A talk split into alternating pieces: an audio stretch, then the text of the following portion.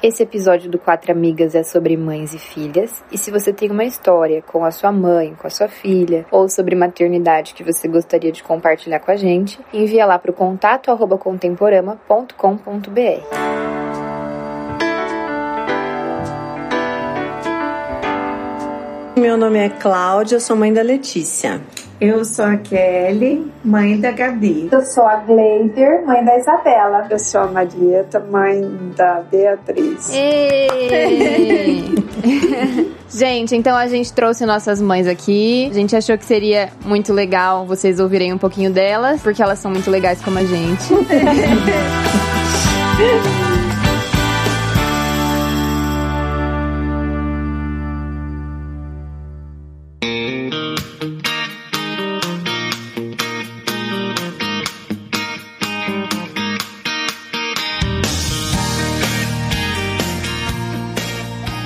Então, gente, eu queria que vocês contassem um pouquinho como foi a experiência de ser mãe de primeira viagem. E para quem teve mais de um filho, que no caso todas, como foi com o segundo filho? A experiência de mãe de primeira viagem foi meio complicada para mim, né? A Letícia nasceu primeiro e ela pagou o preço por isso, né? Porque a gente não tem nenhum tipo de experiência de neca de pitibiribas. Mas como eu sou uma pessoa meio exagerada, preocupada, aquilo foi automaticamente transferido para ela. Então a menina respirava, eu já estava em cima. Mas assim, as coisas vão se normalizando, a gente vai aprendendo, vai vendo que que a experiência vai dando um pouquinho mais de segurança, né? Porque quando você chega com aquele pacotinho em casa, você fica com muito medo. Então, ela para mim parecia um copo de cristal. Se, se eu pegasse assim errado, ia quebrar, né? Mas depois o tempo vai passando e você vai entendendo que tem coisas que você controla e tem coisas que você não controla. E o que você não controla, você entrega para Deus, né? Então foi assim um aprendizado muito grande, né, meu, como mãe de primeira viagem. Depois quando veio o segundo, veio 10 anos depois. Então, além de eu estar tá bem mais velha, né, já tinha uma carga de experiência e praticamente ele se criou sozinho. eu brinco que a Letícia tem tipo mais de 4 mil fotos reveladas, né? O Eduardo tem um álbum com 17 ou 18 fotos reveladas. Então, o segundo filho realmente ele vem para trazer um pouco mais de humor para tua vida, né? Um pouco mais de leveza, inclusive para para a vida do primeiro filho, né? Essa que é a minha experiência como mãe de primeira e segunda viagem. Tia Kelly, compartilhe com a gente sua experiência de mãe de primeira viagem. Ai, eu vejo assim a minha maternidade meio que na grande maioria das vezes assim uma um conto de fado eu fui muito feliz graças a Deus. Na primeira eu eu vivi assim em estado de graça o tempo todo. É, eu fui mãe muito nova né? Eu tinha 22 anos quando eu tive o Guilherme. Então, e foi o primeiro na família, tanto do, da minha família quanto da família do Marcos. Então foi assim uma experiência muito gostosa, muito gostosa. Tive uma gravidez tranquila. Quando ele nasceu, eu tive as inseguranças da primeira, né, da primeira vez, mas foi uma coisa assim muito tranquila. Deus abençoou que as coisas foram acontecendo naturalmente. Eu não tive grandes estresses, não. Aí, quatro, quatro anos e meio depois, veio a Gabi. A Gabi veio num momento assim muito difícil da minha família, porque eu tinha perdido meu pai e a minha família estava comigo, todo mundo ali junto e foi um período muito difícil. Foi uma gravidez um pouco mais complicada, mas foi como se Deus tivesse trazendo um refrigério para aquele, aquele momento que a gente estava vivendo. Porque nasceu assim, ela sempre foi muito alegre, muito sociável, assim, muito gracinha. Foi um bebê bem gracinha mesmo. E ela trouxe muita alegria para nossa casa, para nossa família. Então eu vejo como, assim, presente de Deus mesmo, tanto o primeiro quanto o segundo. E teve as dificuldades normais, né? De é, a primeira vez quanto na segunda. Eu não conseguia amamentar o Guilherme, talvez pela inexperiência. Na época não tinha tanta informação quanto quando eu tive a Gabi. Aí quando eu tive a Gabi, eu tive o propósito firme de que aconteça o que acontecesse, eu ia amamentar, porque eu queria ter essa experiência, né? E graças a Deus consegui amamentar a Gabi, foi até dois anos de idade no peito. Foi assim, né? Um vínculo bem forte. E é isso.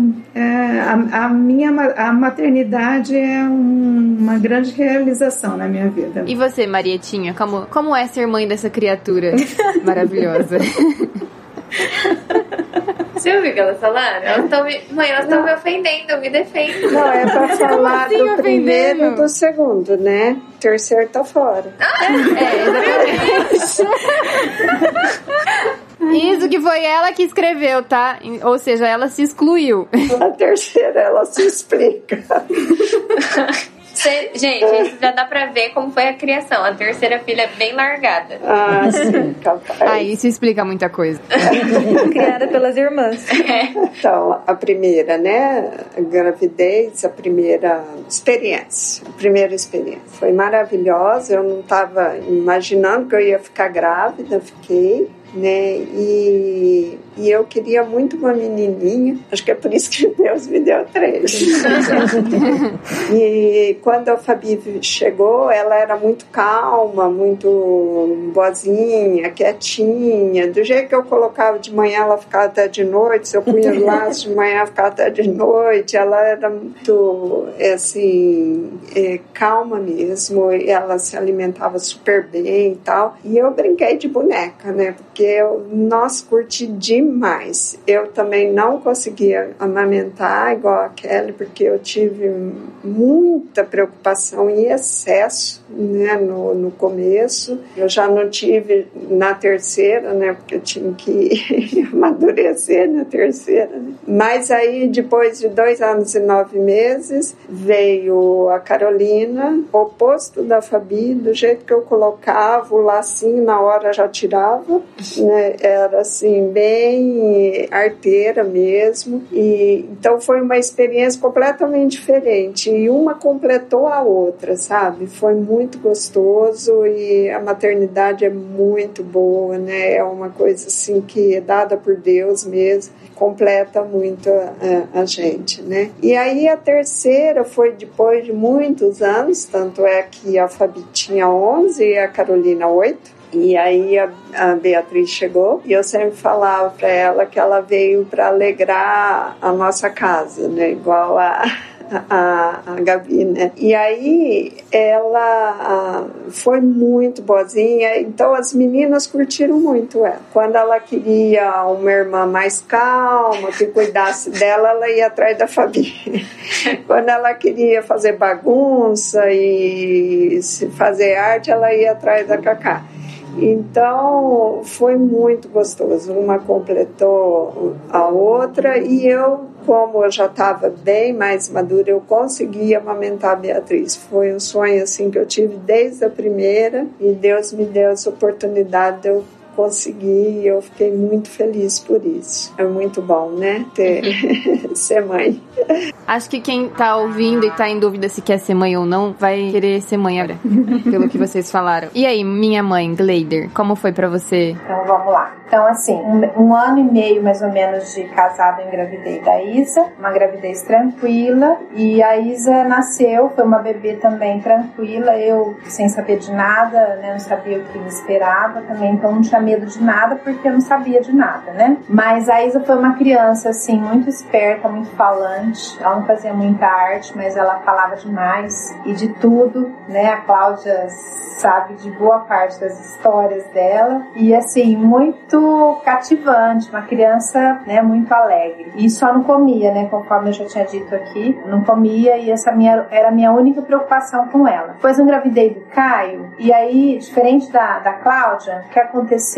Quando eu entrei na sala de, de parto, né? Aliás, da, da Isabela já foi diferente também, que eu tentei normal. Queria porque queria um parto normal e não deu certo. Mas o Caio, quando eu entrei na sala para ter o Caio, eu comecei a chorar Aí a enfermeira pegou e falou assim: ai, judiação, coitada, né? Só o primeiro, né? Eu falei: não, meu segundo, por isso que eu tô chorando. Então, assim, né? No, na primeira eu sabia nada que ia acontecer, então fui de alegre. Já do Caio, né? Mesmo não tendo passado mal nada, eu já tive um pouco de medo. Mas, assim, o Caio foi uma criança tranquila também, mas que já ficou bastante doentinha. Foi outro tipo de experiência com ele. Vira e mexe, ele tava, eu tava correndo com ele, ou porque ele tinha se machucado muito, né? Um moleque muito arteiro, assim, de fazer arte perigosa, né? Não de brigar. Mas um detalhe que na infância marcou muito, né? Essa, os dois, quando pequenos, é que eles brigavam demais, demais. Gato cachorro, os dois. A Isa cri-cri e ele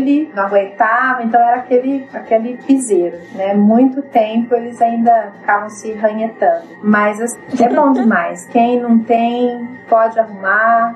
Quem não casou, case e arruma. Pra quem aqui do grupo é avó, eu queria saber assim: é verdade aquilo que eles falam que ser avó é melhor do que ser mãe, é mais fácil do que ser mãe? Só tem a parte boa, não tem a parte ruim? Como que é ser avó? Falando de mim, eu acho assim que a parte que eles falam que não tem a parte ruim é aquela obrigação de você ter que, que educar, né? E às vezes é, ser um pouco mais rígido e tudo mais. Mas assim, uma coisa que a gente estava conversando outro dia, uma outra avó, não me lembro quem agora, era assim que antes a gente se preocupava com os filhos e agora a gente tem que se, a gente se preocupa com os netos e com os filhos, né? Então assim aumentou essa preocupação porque a gente ama demais, né? Então, mas é bom demais, é uma coisa que só quem quem tem, né, meninas? É que sabe o amor que a gente sente. Muito bom. A gente vive tudo de novo, né? É impressionante. É muito bom. Eu falo assim que é, é diferente. Amor de vó é amor de vó, mãe de mãe é amor de mãe,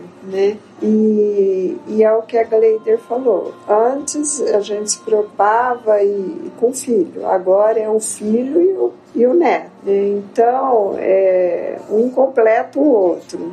É muito gostoso só sendo para realmente saber como que é bom. Tia Cláudia, como está sendo a sua experiência como avó até agora? Bom, o meu netinho só chega dia 17. então eu ainda não tenho a experiência de concreta, março, né? Já, já, terá chegado. É, dia 17. ah, olha só, então Chegou. já terá chegado. É. Então eu não tenho ainda a experiência concreta, né? Nós estamos gravando antes, não, não sei como eu serei ainda como avó, mas a Letícia Letícia. eu sei muito a Letícia imagina. Ela imagina. Pra vocês terem uma noção, ela já chama ele de filho. da mamãe. É um ato falho. Eu não sei se eu falei pra vocês já, mas quando tá eu, a minha mãe e a Catarina, parece que eu sou a irmãzinha mais velha da ah, Catarina. Não faço De jeito nenhum. Ai, que injustiça, que injustiça. Mas a Cláudia, a Cláudia, o apelido dela era o homem do saco. Porque ela ela queria levar as crianças embora, tudo, todas as crianças. É, a minha fama da se espalhou. É. A Letícia que se cuide. Imagina com o próprio neto, né? Como que vai ser? A Letícia que lute. Ela que lute. Sou boa agora.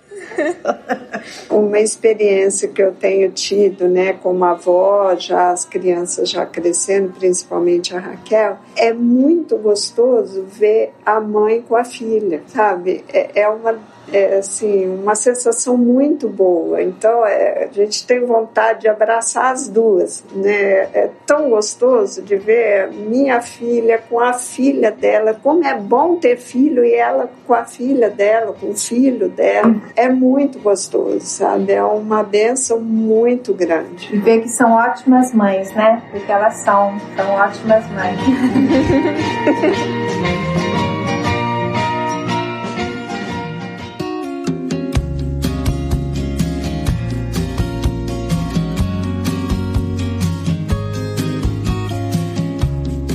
Uma coisa que eu fiquei pensando, né? Sexo do bebê. Vocês costumavam. Costumavam não, né? Dava pra saber na época de vocês? Mais ou menos, né? Claro, né? Dava, nós não somos tão antigas. Eu comprei o enxoval de acordo com o sexo. Do sexto mês, né? Depois do quinto, não é? Mais ou menos. É, na vigésima segunda semana. Não tinha menos. nada disso de, de descobrir. não. é. O ultrassom do Guilherme dá pra ver certinho que ele ia ser a cara do pai.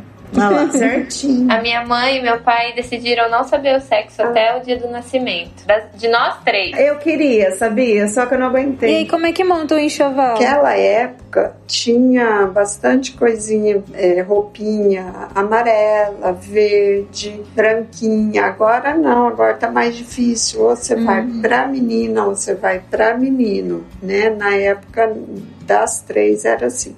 E quando a Beatriz nasceu, ela nasceu numa quinta-feira, em agosto, as meninas estavam em aula, né?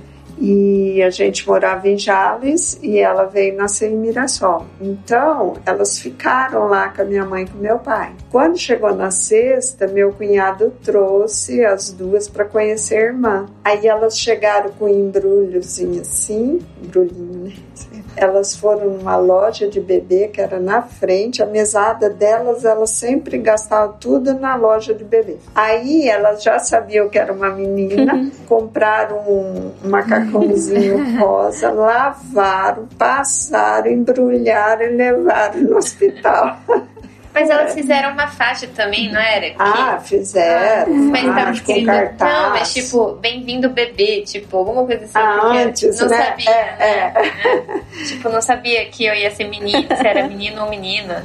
Aí eram umas coisas meio genéricas, assim. Uhum. Mas eu fico chocada, tipo, eu não sei como eles conseguiram três vezes se segurar pra não saber. Porque hoje em dia, tipo, você ouve alguém que tá grávida, você já fica tipo, ai, será que é menina? Será que é menina? Eu acho que é isso, por causa. Daí começam as teorias, né? A barriga tá assim, tá assado, não sei o quê. E tipo. Inclusive, essas teorias são muito controversas, né? Porque tem gente que fala assim, ai, sua barriga tá muito pontuda, parece barriga de menino. Aí tem gente que fala assim, ai, que barriga pontuda, parece barri- barriga de menina. Cada uma tem uma, uma teoria, né, em relação a esse negócio da barriga. Mas no final não tem nada a ver, né? É. E no meu caso, as três gravidezes, a médica perguntou se eu queria saber. Ela estava vendo. E só que era, não era igual hoje. Hoje a gente vê, consegue ver. Se o médico falou, ó, tá vendo ali? Você consegue, né? Na época já era, era a imagem não era tão boa, né? Então perguntava se queria para poder mostrar. Aí nós não, não quisemos saber. É. Obrigada. Nossa, mas é engraçado isso que ela falou, tipo, é, que hoje a pessoa mesmo já vê o que que é. Porque a minha irmã, quando ela... A minha irmã morava lá na Irlanda, né? E lá, tipo, não fazia ultrassom com tanta frequência como faz aqui. Só que ela ficou vendo vídeo no YouTube de, tipo, é, ultrassons pra saber quando era de menino e menina. Tipo, ela decorou como que aparecia. Aí ela foi fazer ultrassom e gravou. Aí antes da médica falar, ela já falou: Ah, é um menino. E tipo, ela tava certa. Ela analisou o ultrassom e viu que era menino mesmo. É praticamente impossível você fugir dessa informação. Só se você, tipo, realmente não A olhar. pessoa aqui não vê nada. Ali, ó, tá vendo? Não. Não. Eu vi ali. Antes não Me- E melhorou muito, né, a tecnologia, porque da Isabela, a primeira ultrassom que eu fiz, a médica errou. Ela, ela olhando no ultrassom, ela falou, olha, eu acho que é um menino, né? Aí eu já falei assim, hum, menino, né? Primeiro. Aí, no segundo ultrassom, ela falou assim, então, não é menina, é menina. Falei, ah, ainda bem que eu não comprei nada, né, ainda. Mas, então, a tecnologia, né, claro. Tem até É, ultrassom melhorou 3D muito. hoje em dia, né? Você vê o rostinho do bebê. Uhum, 4D. Agora é um momento que eu queria que cada uma de vocês desse um conselho de mãe. Um conselho, assim, que vocês acham que seria importante, assim. Ou que foi importante pra vocês passarem pra gente. Faz tudo que a mamãe vai falar. não, gente, esse conselho não é, não é, não é. Esse bilhete não é verdade. É, não, mas pode fazer bastante. Pode. tá? É, eu, eu vou repetir o que eu já falei aqui que a gente, vocês quando forem mães vão cometer erros, né? Assim como a gente também cometeu e comete. E mas assim, a gente crê que pela misericórdia de Deus, é ele mesmo quem corrige, né, e, e e completa aquilo que a gente não tem condição de, de oferecer ou de. A gente crê nisso, né, na misericórdia de Deus. A gente tenta, pelas escrituras, fazer como deve ser. Às vezes a gente não tem as respostas. Quando chega na adolescência, complica um pouco mais, né, algumas coisas. E mais assim, a gente vai errar, mas Deus supre, né, pela misericórdia dele. É isso que a gente crê. Tá vendo vocês? Olha que lindas. Maravilhosos. Exemplos inteligentes, meninas, né? Uma benção. Então, a gente vê que funcionou. Graças a Deus. Nessa questão desse monte de informação, é até uma coisa que está lá no livro Pastoreando o Coração. O melhor manual que tem é a palavra de Deus. É aquela, aquele conselho que nunca muda, tá? Desde sempre e vai ser para sempre do mesmo jeito. Então, às vezes vocês ouvem uma, uma blogueira, uma médica, uma especialista no, mas se você for procurar aquele que está sempre igual, é na palavra de Deus. Então, se baseie sempre nele. Quando ouvir alguma coisa, o que será que a Bíblia fala sobre isso, né? Principalmente na parte da formação da pessoa, né? É o conselho que, que fica. Eu vou deixar então dois. Foram importantes para mim, né? Que a gente eh, foram coisas que eu só descobri sendo mãe, né? Só com a experiência, né, do maternar que eu fui descobrir descobrindo. Mas o primeiro é muito parecido com o que, a, que as meninas já falaram, que é você depender 100% da sabedoria de Deus para criar seu filho. 100%. Não é 50, não é 40, é 100%. Então a gente precisa muito disso, porque nós não sabemos de tudo que Deus sabe. E ele nunca se nega a nos dar a sabedoria que nós precisamos para agir nas situações. Então foi uma coisa que eu aprendi vivendo, sabe? A depender 100% de Deus, sabendo que o controle não está na minha mão, em, em absoluto. É, o controle está totalmente na mão dele, então eu preciso depender dele, né? Então, como mães, vocês precisam depender de Deus, né? Na criação dos filhos de vocês. E o segundo conselho também foi um aprendizado para mim, que é você ouvir seu filho, escutar seu filho, tá? Eu vou dar só uma ilustração do que de uma dessas situações que aconteceram, né? No caso eu tô aqui com a Lê, vou contar uma situação com ela, né? Mas eu tenho muitas situações com ela, com o Eduardo, mas no caso uh, com a Letícia, eu demorei a escutá-la em algumas coisas, porque simplesmente por, não sei, por falta de sabedoria mesmo, que depois Deus vai dando pra gente, né? Então, por exemplo, eu achava lindo, lindo, maravilhoso ela pesar o que ela pesava assim com oito anos de idade. E eu adorava dar as coisas para ela comer, gostava, e ela não gostava de pesar o que ela pesava. Então ela ficava chateada, às vezes ela chorava, às vezes ela sofria bullying. E eu acho como eu achava lindo, eu não me importava, entendeu? Porque eu tentava fazer com que ela entendesse que ela não precisava ouvir a opinião das pessoas. Mas na verdade ela não estava feliz, né? Foi quando então eu entendi, a gente procurou o médico mais pela orientação do pediatra dela mesmo, e a gente procurou o médico e o médico então, a médica no caso, fez o tratamento e ela nunca mais ela teve problema com piso, nunca mais, né? Então, assim, hoje ela é feliz porque. Hoje ela é nutricionista. Hoje ela é nutricionista, né? Então eu, eu, eu precisei me adaptar a essa realidade de vê-la magra, sabe? Porque para mim tava passando fome. Né? Era uma coisa terrível. E ela, ela foi bem no período do Conta estirão. que na, na escolinha as professoras tinham que dividir a minha comida com os outros. É, na escolinha as professoras tinham que dividir o lanche dela com as outras crianças, porque eu mandava muito.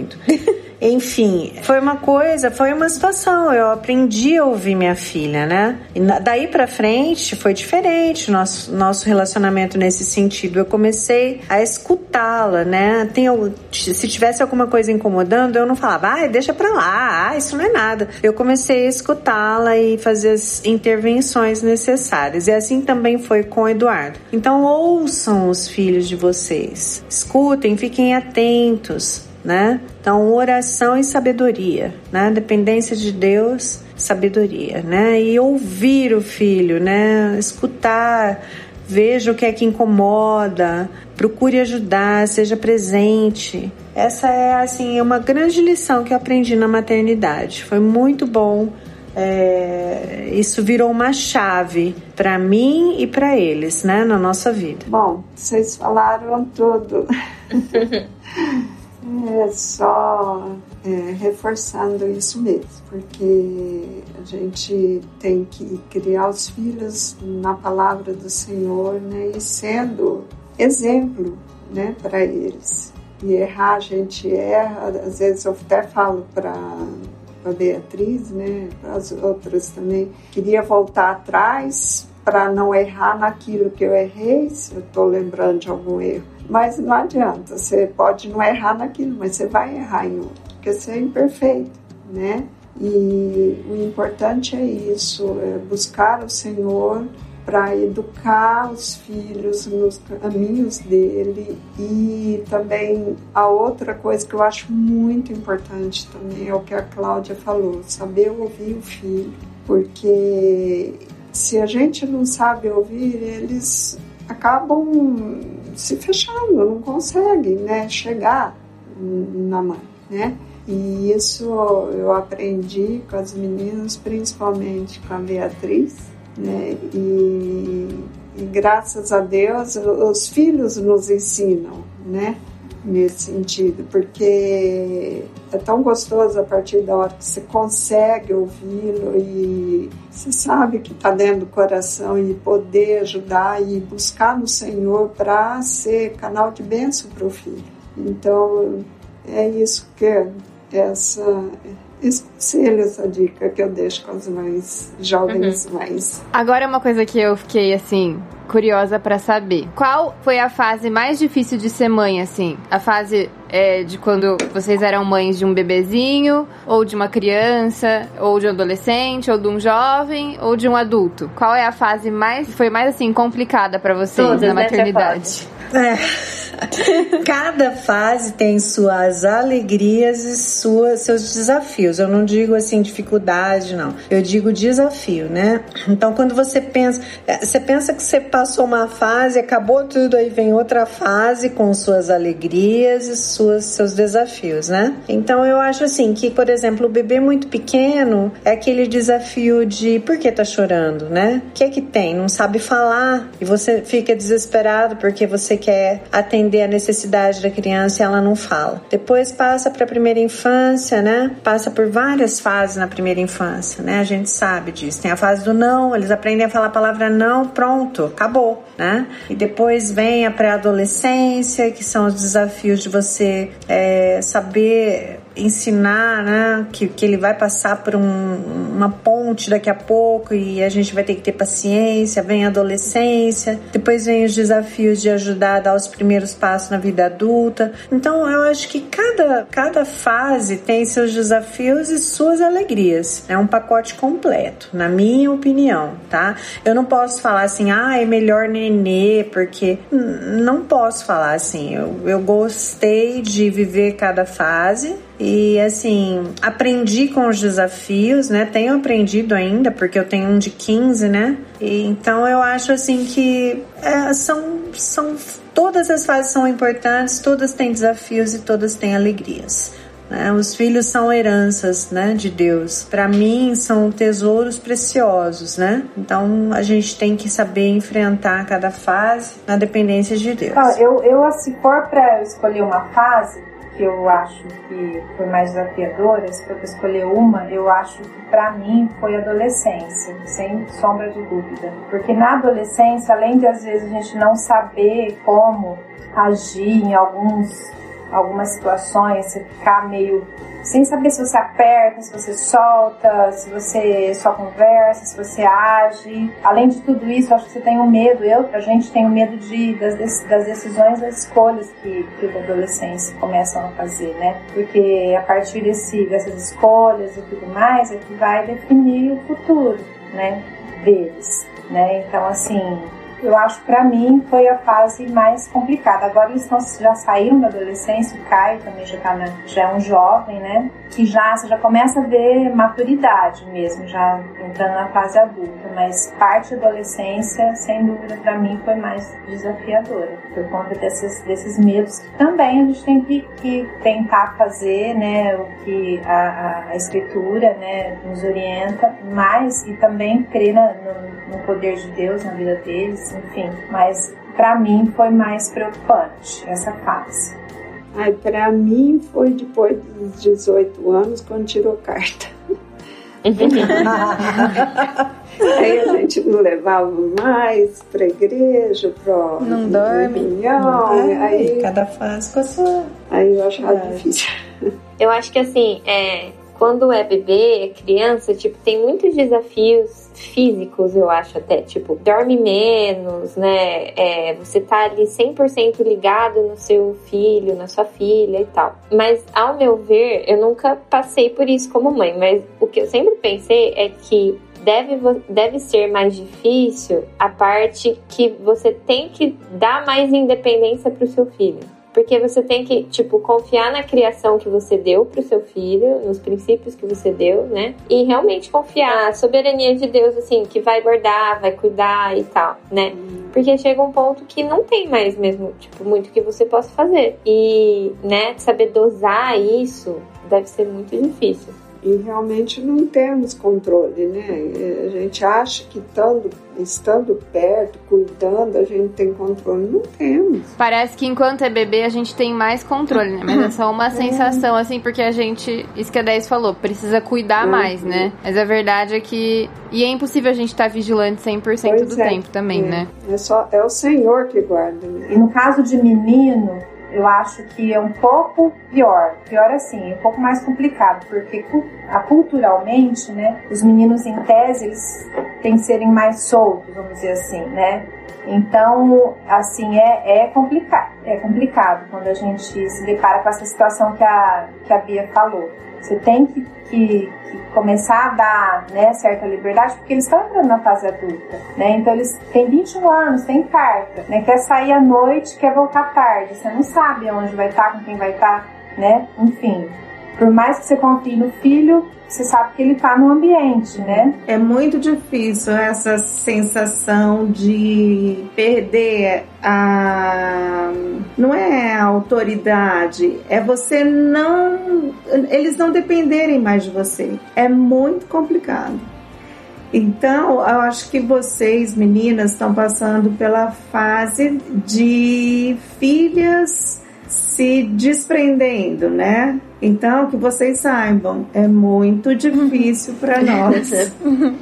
é muito complicado. A independência, quando chega, assim, você dá aquele susto em você e fala assim, nossa, né? Ele não perguntou se pode lavar o, cabelo, ele não perguntou se ele usa. A Maurícia ainda pergunta. a minha mãe ainda fala para não lavar Ela o cabelo. Ela manda mensagem lá, mãe, pode comer. Aproveita então, porque é muito difícil você perder esse controle, assim. Mãe, é a preta ou a azul? Não pergunta mais.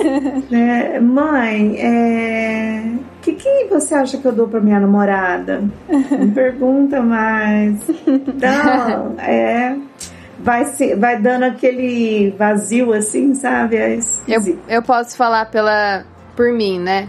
Pelo meu relacionamento com a minha mãe. Acho que depois que a gente fica mais independente também, o relacionamento vem de uma forma diferente, né? Então, por exemplo, igual eu vi um meme que, apesar de ser um meme da internet, é muito real, né? Falava assim: eu com 13 anos de idade, aí minha mãe tá me ligando, vou fingir que não viu. Eu agora, olha mãe, que planta linda. e aí, Manda é bem tudo pra assim. mãe. Você manda tudo pra mãe, você conversa com a mãe. Ou, por que será que minha mãe tá demorando pra responder? Agora a Aham. gente também chegou numa fase que se preocupa com vocês. Você liga pra sua mãe, Então, ela não Nossa, atende. Nós levamos uma bronca esses dias da Isabela. O que, que a gente fez? A gente levou Eu vou contar essa história. Que ele- olha, gente, olha, vê, vê se não é coisa de velho teimoso. Olha, olha o que aconteceu. Meu pai e minha mãe foram no Bom Retiro, né? Eles estavam aqui hospedados na minha casa. E aí foram no Bom Re- Retiro comprar roupa, né? Aí minha mãe comprou um monte de coisa. Comprou coisa pra mim, pras minhas primas, que ela ia mandando e a gente ia escolhendo. Ou seja, ela e meu pai estavam com vários com sacos enormes de roupa, né? Aí eles vieram pra, até minha casa de trem, né? Eles pegaram o metrô, pegaram o trem e aí, eles chegaram aqui e aí eles não me ligaram pra buscar eles. Simplesmente, olha o que, que eles fizeram. Decidiram vir a pé até a minha casa, ao invés de pegar atleta. um Uber. Gente, aí, o meu pai, aí o meu pai falou assim no, no áudio pra mim: eu ia gastar 10 reais com o Uber. tipo assim. E eles vieram a pé com sacolas pesadas. Não, mas Não, ó, Foi eu- isso que aconteceu. Eu, Não nossa, foi, eu fiquei mas é- muito brava. Ela ficou brava porque ela achou que eu tava sofrendo, carregando um peso, que era mesmo. longe. Mas, gente, eu tava feliz, mas não é isso. O Zé não, não ligaria de gastar os 10, mas meu marido tá numa fase de atleta, não posso fazer nada. Ele quer andar, gente. Ele quis andar. Aí ele falou: não, é pertinho, daqui dá pra ver, olha lá, você vai ver o prédio. Eu falei: é, de fato, tá ali o prédio. Vamos lá então. Só que com três sacolas desse tamanho, peso. Começa com 5 quilos, chega com 20 lá, né? Mas a gente foi, foi bem, De foi boa. tranquilo. Falei, filha, é, a gente deu risada. E ela ficou horrorizada, porque ela ia chegar morta lá. Por quê? Porque só atleta. Ela atleta. ficou brava. Vocês estão fazendo arte, não sei o quê. Eu falei, ai, fica Já pronto. tá Não, os bem. dois têm problema na coluna. Um deles tá com as costelas terminando de remendar, que quebrou esses dias. Eles fizeram isso. Ai, gente. Mas esse negócio é, é muito verdade. Porque, tipo assim, os meus pais, eles. Quando é pra atender o celular, eles nunca atendem o celular. Tipo assim, eu não entendo. E o meu pai, o meu pai gosta, ele corre, né? Ele gosta de correr. Super atleta, o mais atleta da família. E várias vezes que ele foi correr, tipo, aconteceram várias coisas. Tipo, uma vez ele caiu no bueiro, no meio da rua. Aí ele. Foi nessa vez que ele cortou e foi sangrando pra casa? É. Aí ele Meu caiu no Deus. bueiro, tipo, tava todo ensanguentado assim e foi correndo, tipo, veio andando pra casa. Assim, sabe? Ele tem umas experiências muito assim. E minha mãe também. Às vezes ele- ela simplesmente esquece desse aparelho chamado celular e some, e, tipo assim, vai fazer as compras da vida e esquece. E eu fico muito preocupada, porque, tipo assim, gente, celular tá aí pra responder, não é? Aí você percebe que o jogo virou, porque, tipo. O jogo virou. É. Ai, Esses ai, ai. dias eu tava, tipo, eu tava trabalhando e eu não fico no celular, né? No trabalho, não pode. Aí toca o telefone, a outra secretária atendeu e falou: Oi, Kelly, que não sei o que. Aí eu falei: Gente, minha mãe ligando aqui. Eu falei: já gelou as pernas. É, aliás, gelou a barriga, minhas pernas tremendo. Eu falei: Aconteceu alguma coisa, meu Deus, o que aconteceu? Aí, a, ela falava assim: "Ah, Não acredito. Ai, meu Deus. Eu falo pra ela, pode deixar. Aí eu falei, mas o que que tá acontecendo? Fala logo, né? Que que... Eu falei, pronto, aconteceu alguma coisa, tá no hospital, vou ter que sair, tchau, gente, tô indo. Mas na verdade ela só. Ela esqueceu o celular na manicure e ela achou um caderninho velho de telefone, tinha o telefone da clínica, então ela ligou Era lá o pra único avisar. telefone, não tinha dela, não não tinha do Marcos e eu não sei telefone de ninguém. Aí ela ligou do fixo de casa que, tipo, ninguém usa. E eu assim, ai, Jesus. Aí eu falei, nossa, nunca pensei em passar por isso, Sim. né? Uma preocupação. Eu falei, já, já era, aconteceu alguma coisa. E, e a outra secretária, tipo, nossa, ai, eu vou falar pra ela, pode deixar. Slipping through my fingers all the time. I try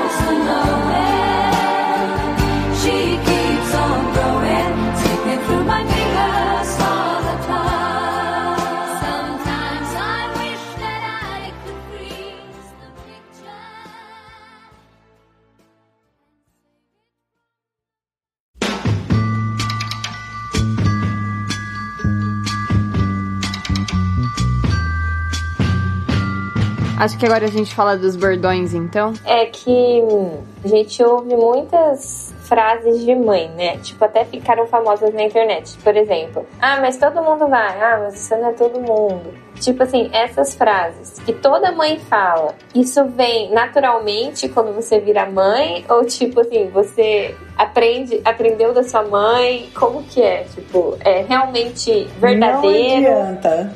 Não adianta. Você vira mãe, você vira um meme. É natural.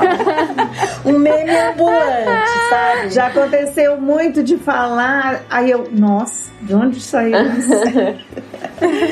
É natural. Assim, isso é uma resposta, né? Porque o que acontece e que todos falam igual é todo mundo vai. Então, na verdade, aonde vocês aprenderam isso? Se todo mundo É, vai, vocês têm a gente tem que ter uma Não é? Tem que ter uma resposta à altura, Hum, não tá. é? Mas todo mundo faz, mas todo mundo vai. Todo mundo vai é um argumento que faz sentido. Ah, não. Nenhum. Você não é todo Ó. mundo. Você não é todo mundo. E a gente acaba respondendo, né? Sim, em casa minha mãe ia um pouquinho mais além. Ela falava assim: se o fulano cair no buraco, você vai cair também. Desse jeito. Também é um bordão de mãe. Gente, eu nunca, eu nunca esqueço. Ela sempre falava: se fulano cair no buraco, você vai cair também. E aí me tirava as pernas, né? Me quebrava as pernas. Então, Tem aquela outra frase: quando eu morrer, você vai dar valor. Isso aí minha mãe falava muito pra mim, isso aí. Ou vontade de sumir também, né? Que vontade de sumir, toda mãe. Aqui em casa é mais. Aqui em casa é mais pro lado do não lava a cabeça à noite e põe agasalho. né? Pra sair. Verdade. E tudo sou eu nessa casa. E não pode ir na piscina depois de comer. Então, não, isso eu nunca falei, não, Não? mas não, Isso é um bordão da, da vida. da vida. a- é. agora tem um, tem um assim que agora eu vou usar muito com a Isabela, que a gente tem que usar quando a gente é vó. Viu, meninas? Meninas que são avós. E é, é de extrema sabedoria. A minha mãe falava assim, quando eu tinha uma situação com as crianças: a lã não pesa pro carneiro. Vocês entenderam? Não. No caso, a lã seria os filhos, o carneiro seria eu. Entendeu? Então, o carneiro não, não tem aquele pelão assim. Quando você tira a lã, ele é magrinho, né? Ela olhava e falava assim: Não, filha, a lã não pesa pro carneiro. Ou seja, se vira, você pariu, agora você cuida. Matheus É isso, entendeu? é. Nossa, você vai falar isso pra mim? Se precisar, minha filha. A mãe fala. Isso mesmo, mãe. Depende da situação, né? Quando o Eduardo tinha uns 5 anos, ele veio com essa conversa de, to- de todo mundo faz e todo mundo vai. E eu virei pra ele, eu disse: Você não é todo mundo. E ele virou pra mim e falou assim: Eu sou todo mundo sim. Porque se é todo mundo, eu tô incluído em todo mundo. Aí eu precisei de uns dois dias pra arrumar uma resposta, mas arrumei. Não, peraí. A minha mãe recebeu esses dias um. Ah, uma foto no WhatsApp que é com o título Minha mãe me ensinou gastronomia. O que tem pra comer? Comida. A mãe de vocês falava isso? Sim. Sim. Também ensinou religião. Reza pra essa mancha sair da sua roupa. Aham. Genética. Você é igualzinho ao seu pai. Seu pai. Todo dia eu ouço isso. É, meteorologia. Passou um furacão no seu quarto? Nossa, isso eu da minha mãe. Solidariedade. Recolhe seus brinquedos ou doar pros pobres. Aqui tinha até o saquinho. Hierarquia. Você pensa que eu sou sua empregada? Ai, Etiqueta na mesa. Fecha a boca e come. Meu Deus, que agressividade. Lógica. Porque eu disse e pronto. Nossa, isso me deixava tão brava. Sim. Que eu tô É. É, por quê? Porque sim. Porque eu sou sua mãe. Porque eu sou sua mãe, você tá embaixo do meu teto. Quando você tiver a sua casa, Nossa. você faz como você quiser. Tá certinho. Yes. Ai, gente. Ação e reação. Me responde outra vez e faço você comer o chinelo. Gente, é uma maternidade bem light, né? Não, eu, pra fechar o futuro, algum dia você vai me agradecer. Exatamente. Nada como um dia após o outro. uma coisa que minha mãe sempre, sempre me falava, o bordão, e eu descobri que a tia Kelly também falava pra Gabi de um jeito diferente, é que esses dias eu e a Gabi, a gente tinha combinado de assistir uma série, né? Só que, na verdade, a gente tava combinando fazia muito tempo e nunca dava certo. Aí o dia que deu certo, Ainda eu não falei pra ela que, na verdade, eu não ia poder porque eu tinha que preparar a aula. E aí eu falei pra ela, primeiro a, a devoção, depois a diversão, que era uma coisa que minha mãe sempre me falava, tipo, sempre. Aí ela falou que a tia Kelly dizia, primeiro, que é? Primeiro o dever, depois o, o lazer. O lazer, isso. E tipo, ficou... E toca aqui, Maritinha. Deu fruto, gente, olha só. Duas meninas trabalhadoras. Eu tenho uma questão pra vocês. Eu tive que maratonar a primeira temporada de Gilmore Girls pra conhecer a Mrs. Kim. E aí? E não gostou dela? encontrei nem Cláudia, nem Glader, nem Marieta e nem Kelly em Mrs. Kim. Aquela chinesinha, ela acabou com a gente. Nada Acabou. Eu já puxei a língua dela. É a Coreana. chinesinha? É É, chinesa. você tem que explicar isso, Coreana. porque eu não vi ninguém em Mrs. Kim. Não, eu sou a mãe do Fred mesmo. Não, a gente disse que ela. Comparado com que a as Lorelai. mães, elas são mais. É, é mais fácil uma mãe ser parecida com ela, que é uma mãe que impõe limites pra filha. Gente, É. ela é um samurai também. É, ó. Mas a gente se, identifica um pouco, porque a Lorelai é uma mãe muito good vibes, assim. E é- não dá pra definir vocês como mãe good vibes. Vocês foram mães Não. mais. Firmes. Mas a gente agradece por isso. Sim. Nós Claro. somos pessoas maravilhosas por conta disso. Eu nunca falei pra você matar a aula pra gente ir pro shopping? Ah,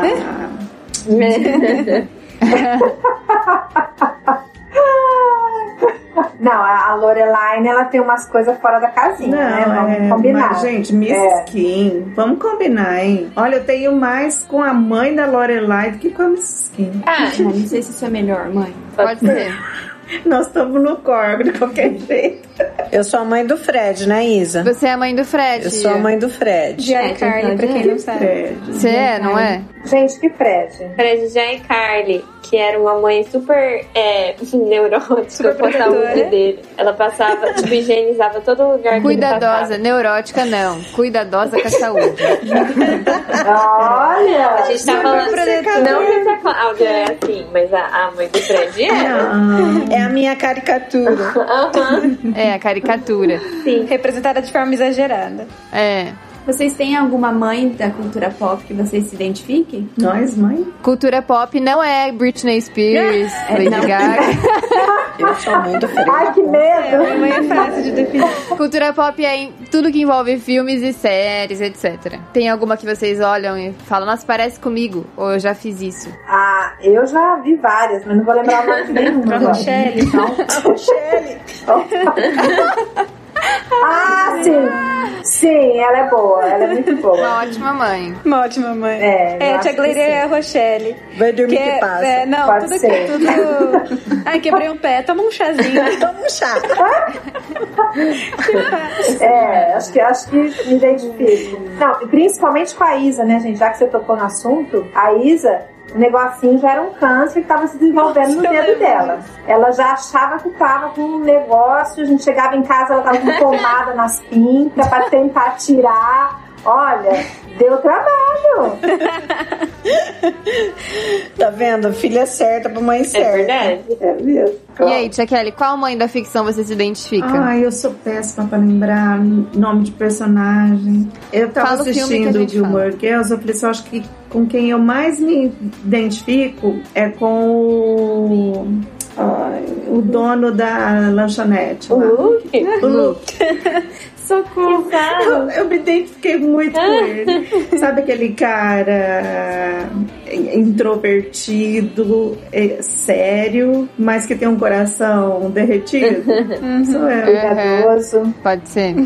Agora, mãe, eu não consigo lembrar, não. Às vezes a Lorelai faz alguma coisa que eu me identifico, às vezes a mãe dela faz alguma coisa que eu me identifico. Mrs. Kim, nada.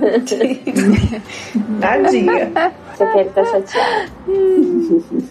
Ela é uma boa mãe, Mrs. Kim. Não, minha mãe tava assistindo Gilmore Girl e ela falou que se identificou com, a Lorelai fazendo as unhas da Rory, né? não é? É, sim. que ela sim, sempre faz porque- minhas unhas É, quando ela tá por perto. Essa parte, sim. Mas a falta de juízo dela. Ó, Bom, nossas fãs é- não vão cancelar vocês falando mal da Lorelai aqui verdade. no podcast. Então, às, às vezes a, a filha tem mais juízo que ela, né? Sim, várias mãe muito situações. novinha. Gente, vocês não ouviram o podcast, não é possível. Não. Vocês não ouviram. Vocês estão falando tudo ao contrário do que a gente falou. Ah, eu ouvi. Bom, é, essa é a minha leitura, né? Assim, fala. Minha leitura. É, vai ser muito triste a Rory mudar tanto, como vocês É. falaram. É Porque é que- uma é. excelente menina. É. Uma gracinha de filha. Verdade. E você, Marietinha, com qual mãe você se identifica da ficção? Tô tentando lembrar alguma até agora. Tô tentando pensar por ela. né? Alguém aí se identifica com a Rebecca Pearson? É que a, a Rebecca e o Jack de This Is Us, eles são tão tipo. Não, a É Rebecca sim, não. ela não era no É, começo, não. depois sim. Então, no começo era sempre aquele negócio, ah, o Jack. Gente, vocês fizeram a mímica e ninguém entendeu o que vocês estão falando. É verdade. É verdade. Não, eu acho ela na idade já. É, não com Alzheimer, antes. Sim, mas mais É. idosa, assim. É, eu acho aí, eu acho ela mais parecida comigo. É, tá atrás dos filhos, quer ajudar, quer. Eu acho que essa daí, essa fase dela eu me identifico. É que a Rebecca passa por um trauma muito grande, né? Difícil, tipo, porque é, é o que molda ela, eu acho, né? Depois, assim, como mãe. Alguém aqui se identifica com a dona Florinda? Que acha o filho maravilhoso, perfeito. Todas, então. É, todas têm um pouco de Florinda, né? Eu brinco, é brincadeira, deixando claro, talvez, que a minha mãe é a mãe do Ross. Só que eu. Ah, é. De Friends. Eu nunca vi a mãe do Ross. A mãe do Ross é tipo, o Ross é perfeito, ai, meu filho, ai, ele é demais, bem sucedido. E a Mônica, né, ai, arruma o cabelo. Ai, é, essa almofada tá fora do lugar. Não sei o quê. Você se identifica. Aham, mas é brincadeira. É tudo Uma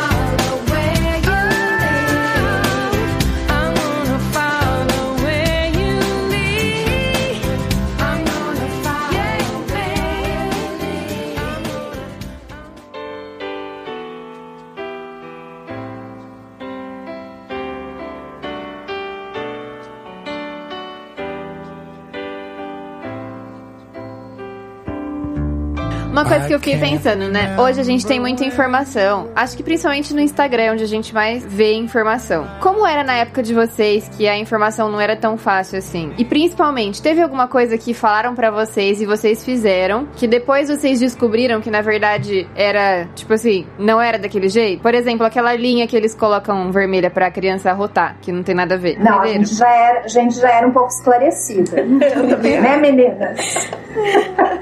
Vocês estão. A gente tá se sentindo ofendida já. A linha.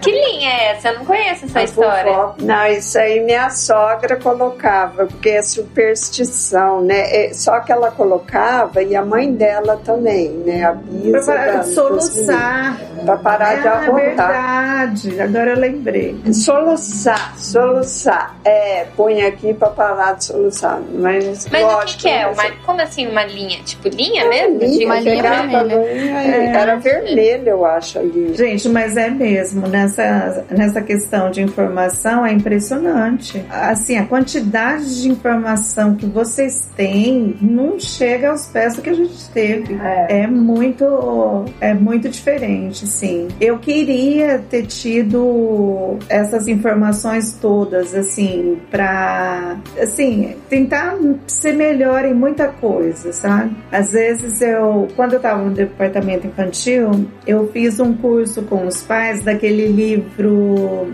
Pastoriano Coração da Criança. E eu ficava preparando, né, os estudos lá com os pais e eu ficava pensando, por que que eu não li esse livro quando era na minha vez, né? Porque, assim, eu sou mais de uma época da, da educação. Você, a- o pai e a mãe tá ali para educar, né? É aquele livro me abre a, a questão do pastorear o coração, que não adianta você se preocupar só com o comportamento do seu filho. Se seu filho tá ali sentadinho, obediente, tá tudo certo. Era isso, né? Que para mim, para mim, eu vivia isso. Nossa, eu tô educando meu filho. Meu filho eu falo, senta, ele senta, né? Ó, agora é hora de ficar quietinho, ele fica quietinho. Então, se eu tivesse é, realizada nesse ponto, aquele livro, quando eu li, eu choreava muitas vezes de pensar que eu acho que eu fui muito pro lado assim da educação, né, do comportamento, e eu acho que ficou um pouco assim na questão do coração, sabe, pastorear o coração, ele tá me obedecendo de coração. Então, coisas assim que hoje, aí já, já tem no Instagram uma linha que já é meio contra o pastoreando, outra é totalmente a favor. Aí você vai num, você pega uma coisa, você vai na outra, pega outra coisa, vai filtrando, vai filtrando. Coisas assim que te ajudam muito a, a não errar, viu? Eu, que eu acho e concordo com você com o excesso de informação que elas têm hoje disponível aí pela internet, eu acho que por, por um outro lado também é um problema, porque é, é uma quantidade enorme de informação que se você não filtrar mesmo, tem muita coisa ruim também e negativa que te pode conduzir também. Sim. Eu tava conversando com a Isa, vira e mexe a gente conversa sobre isso. Eu encontro alguma coisa, eu me mando alguma coisa que, mesmo sem tanta experiência e conhecimento, eu imagino, né, e, e percebo que pode ser prejudicial, exagero. Eu comento com ela, falo, filho, olha isso aqui, essa linha, olha que, que, que coisa tendenciosa, né, olha que sutil. Então, esse esse excesso de informação é, é justamente, né, assim, tem, traz esse risco e esse perigo também não só por essa questão de educação espiritual, vamos dizer assim, né, como também por esse do dia a dia, do cuidado de bebê e tudo mais, porque são tantas linhas, tantas vertentes, né, que de repente você fica perdido. Então é- eu, eu vejo assim como um outro problema, né, assim que traz. Essa É, sabe uma coisa que eu errei? De todo mundo falava, eu fui no que todo mundo falava e hoje eu me arrependo bastante, bastante mesmo. Principalmente com o Guilherme. Não pode ficar pegando o nenê toda hora no colo. E eu caí nessa. Ai, como eu tenho vontade de pegar o Guilherme no colo hoje. então tem isso, né? Você tem que ver bem o que você ouve. E a gente vai errar, elas vão errar, a gente errou e elas vão errar também, né? Ô, Tia, eu ia falar isso. É, assim, a gente pode ter muitas informações hoje em dia, mas eu acho que eu não conheço uma mãe que não tenha tido essa, que eles chamam de culpa materna. Tipo assim, ah, eu deveria ter feito dessa forma, mas eu fiz de outra. De qualquer geração. Porque, tipo, a mãe vai cometer erros também, né? É, é inevitável isso. Então, mesmo que no passado, tipo, não tinham tantas informações acessíveis assim, que realmente era mais difícil, essa questão do, do arrependimento em alguns aspectos, acho que isso acontece em qualquer geração, tipo, na nossa também, né? Bom, até agora a 10 é a única que tem uma filha fora da barriga, então ela pode dizer melhor, mas eu imagino que seja assim.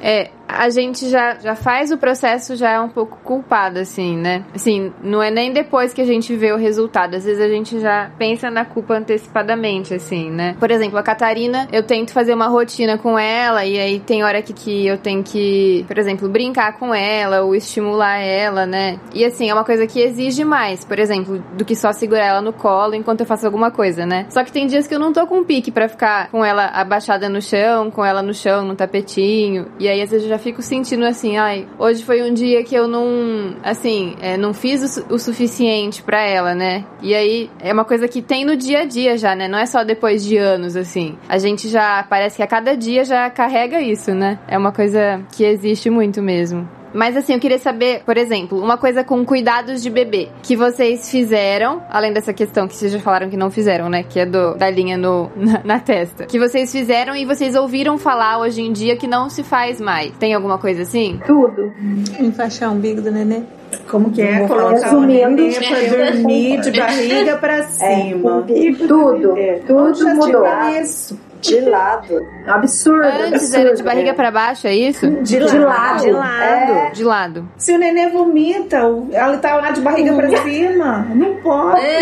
É, falam que é Eu já tô melhor. falando, não pode. Eu já tô feliz, tô feliz porque minha neta já tá podendo ficar de lado. Já tô me se sentindo melhor. Não, podendo não Porque- pode, mas eu coloco de lado porque ela dorme muito melhor de lado. Aí eu coloco de lado, porque é a posição que ela se sente mais confortável. Eu ponho ela de lado, ela dorme praticamente na mesma hora, de Tá imediato, vendo? assim. Deus faz a coisa certa. É mais confortável. Mas dizem que não pode colocar de lado por quê? É isso que eu não entendo. Não sei, me explica.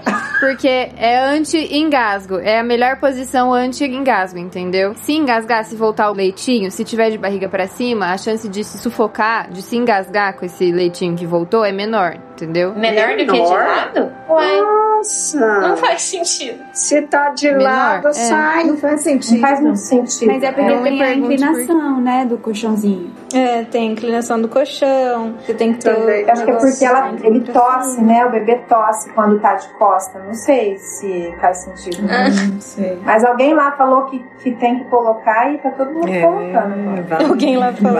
Alguém. Essas coisas mudam mesmo, né? Assim, antes também, por exemplo, na hora de trocar, tinha que passar pomada e tal. Isso é uma coisa que eu tenho conflito com a minha mãe, porque ela quer ficar passando pomada na Catarina, mas hoje já é aconselhável nem passar pomada mais. Quanto menos, menos você passar bebê, melhor. O que, que você acha disso, tia? Tia Cláudia, você vai querer passar pomada? Eu acho um absurdo, um absurdo. Cláudia, olha o que tá te esperando, olha. Sofre, como sofremos com essa internet. Deixa eu dizer, não tem médico no mundo que vai me convencer que o neném tem que ficar de, de barriga pra cima, não adianta. E, e- e pomada, gente, cada troca É. uma pomada. Ó, uma coisa que nunca muda é isso: conflito entre mãe e vó. Eu É. não vou falar nada. Não, gente, precisavam ver a minha mãe nos primeiros 15 dias da Catarina aqui em casa. Cada banho era uma, uma, uma DR diferente entre eu e minha mãe. Imagina. Não, era bem suave, mas eu respeitava, entendeu? Não, ela respeitava, mas aí eu tentava explicar pra ela como que funciona hoje em dia. Mas Isa, por isso que eu vou me trancar no banheiro e vou dar banho, entendeu? Imagina, no meu caso vai ser eu contra minha mãe e a minha avó. Quem será que É. vai ganhar? São três gerações. É. E as duas já pensam muito parecido, né? Gente, e o banho, que só pode dar 24 horas depois. O nenê fica encebado. Hoje eu vi um caso de uma médica que falou que você pode dar uma semana depois. Com você- esse calor daqui de Rio Preto, Nossa. Não. Mas 10, eu não entendi também por que, que não tem que. Tipo assim, não tem que passar pomada nunca ou tem que passar com menos frequência? Você pode passar às vezes, mas eles falam, é, por exemplo, eu, eu já fui em duas pediatras, né? Uma falou assim: olha, quanto menos coisa você passar, melhor. E aí ela falou assim, inclusive, que faz um pouco de sentido. Dependendo Ah, da pomada, se for muito grossa, fica assado na tentativa de tirar a pomada, entendeu? Tipo assim, não há. Não, o bebê não tá assado, mas ele vai assar a partir do momento que você tiver que lavar ele muito pra tentar tirar a pomada, entendeu? E realmente, eu não fico usando pomada na Catarina e ela nunca ficou assada. Se bem que a minha mãe sempre olha e fala, nossa, tá assada, mas Tá pra mim. vendo? A experiência pra mim, do não. olhar. Experiência do olhar. Ó, não faz sentido você não prevenir, porque se for- você for passar só depois que assou, a nenê já sofreu. Então passar um pouquinho. Mas o que que provoca a assadura, teoricamente? Ficar lá com o xixi e com o cocô em contato, né? É só você trocar quando fizer xixi e cocô, entendeu? Não deixar a criança com a fralda, né? Agora o talco, por exemplo, é uma coisa que fala que faz mal, inclusive. Não, mas talco a gente não, não usava. Uhum. A Cláudia tacou maisena no rosto do Caio. Na verdade, foi um acidente. Tá vendo? Não, eu tenho foto provando gente. É, e você acredita que o Dr. Mussi falou que eu fiz certo? Tem uma foto dele com os cabelos arrepiados, que ele tinha o cabelo assim, e a cara branca, tadinho. Nós tiramos E foto. de onde você tirou essa Ele, informação? ele tava queimado, oi? De onde você tirou essa informação da maisena? Com Da a avó. nossa mãe, nossa avó. Na época era assim. É, em casa eu tinha maisena na- no, no trocador, assim, um potinho Não, de mas não é nem só a pediatra das meninas, a pediatra dos netos também falaram isso já. Então não é tão antigo. Viu? É uma informação que tá atualizada também, a, a maisena. Outra coisa que mudou muito é a questão do, do berço. Hoje eles falam que no berço não pode ter nada. Não, Sem não pode ter mais aqueles. Escolher atrás da Não pode ter mais um, um kit berço. O que, que vocês acham disso? Não podemos falar nada. Absurdo. Ai, Dei a opinião de vocês. Ai, Jesus. A criança vai enfiar a mão, vai enfiar pé, vai quebrar o pé. bater a cabeça no berço. Vai Ai, ter a cabeça judiação. 25 vezes no berço porque É só um galinho. não usa mais, gente. Vai enfiar o pé- a perninha, vai enroscar a perninha. Vai, lá. vai. Mas aí hoje em aí dia- tá passando por isso. Hoje em dia eles falam das telas protetoras de berço, né? Pra isso não acontecer. É Só que a tela isso, protetora gente. ela só impede de enroscar a mão entre, entre as grades, É. não impede de bater, né? É. Não. Mas aí o bebê vai bater uma vez, ele vai ver que doeu e vai parar. Ah, vai. Ah, tá, Com 12 anos de vai. E se que doeu e vai bater mais. Isso ensina a criança. Eu posso falar minha experiência? Eu não comprei nada, nada de kit berço, só um colchãozinho e lençóis. E aí agora eu tô precisando comprar, porque a Catarina acorda às vezes batendo a mão, batendo a cabeça. E aí ela acorda às vezes só por causa disso. Tadinho. Aí? É, gente, é assim, a gente vai vivendo e aprendendo. Nada como a experiência, né, gente? É. Nada como a experiência. Ouçam Viver, a, a né? voz da sabedoria da mãe de vocês.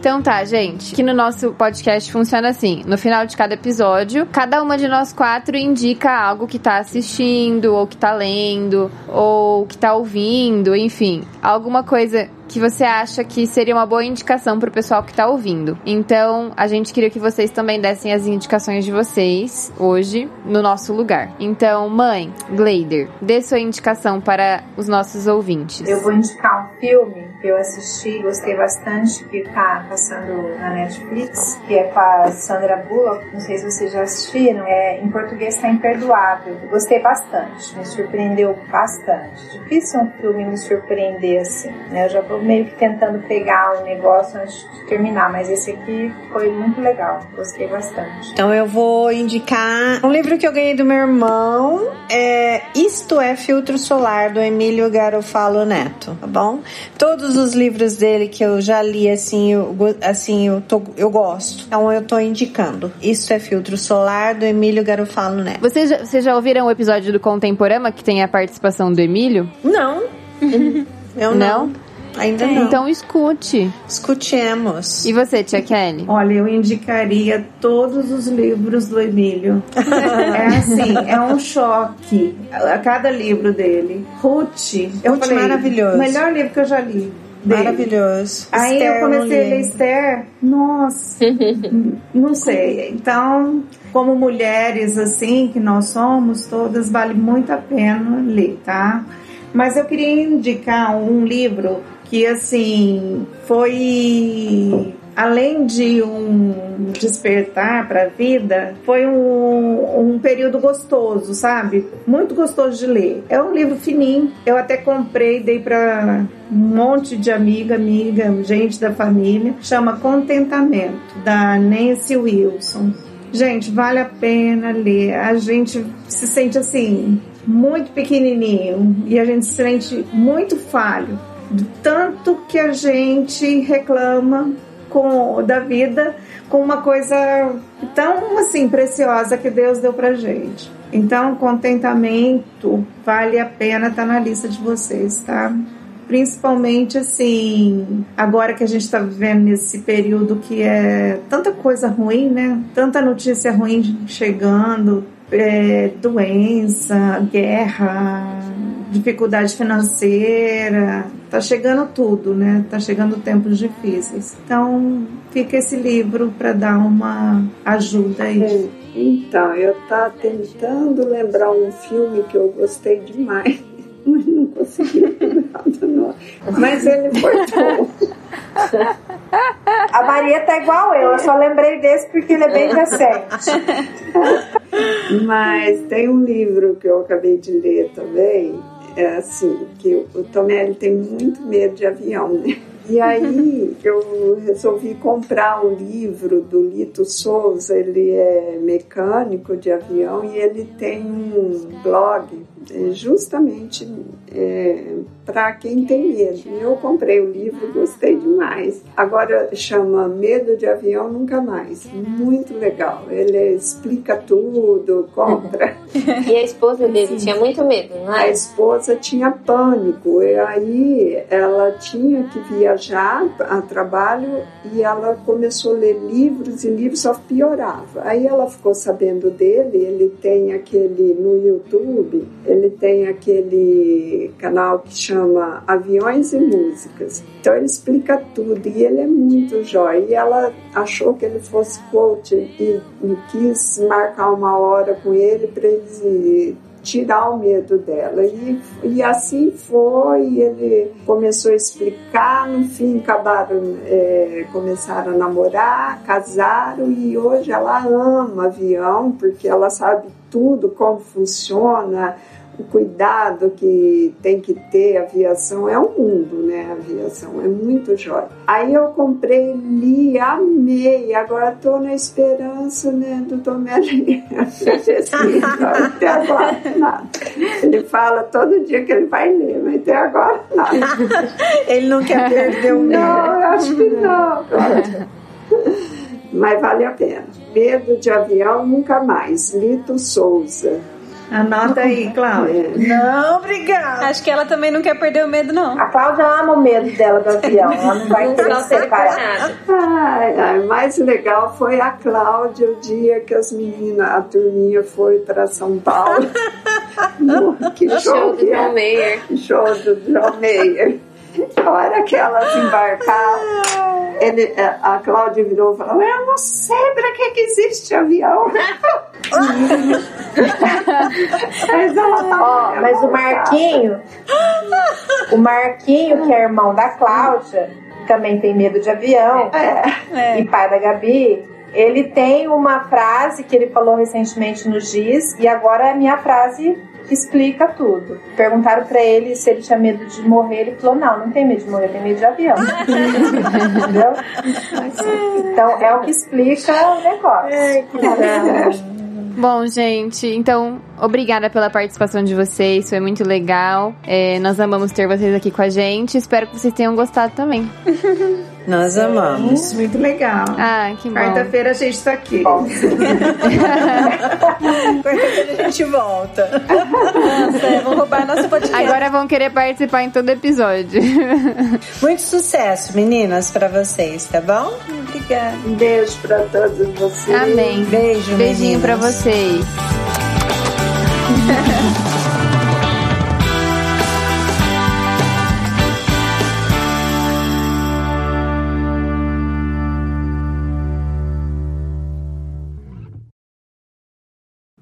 O choro ao ver chorar, o riso ao ver sorrir. Sempre me disseram: quando for mãe, vai entender. A abnegação, a culpa e a frustração, o medo de errar, mas a alegria ao presenciar o primeiro balbucio, o primeiro eu te amo, a primeira conquista. Ser mãe é uma tarefa muitas vezes penosa, repleta de altos e baixos vividos num mesmo dia. Mas não são esses momentos que revelam a beleza agridoce dessa sublime tarefa? Uma vida gerada e outra transformada. Aquelas que são iniciantes, aquelas que estão na jornada há tempos, aquelas de sangue, aquelas de coração, aquelas que perderam, aquelas que não chegaram a ser. Que a graça seja derramada sobre suas vidas. Nesse dia especial, saibam que não estão sós. Feliz Dia das Mães!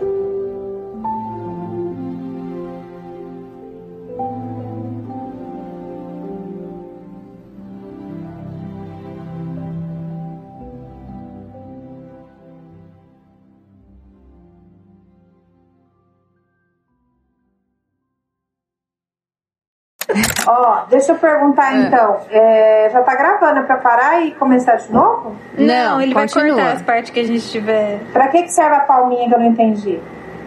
Pra sincronizar os áudios. Todos ele vai colocar lá a partir da palma, entendeu? Tá bom. É uma palma. Tec. Mas não é pra pausar, continua do jeito que tá, tá bom? Sim, senhora. Então tá. Então depois do já, tá bom?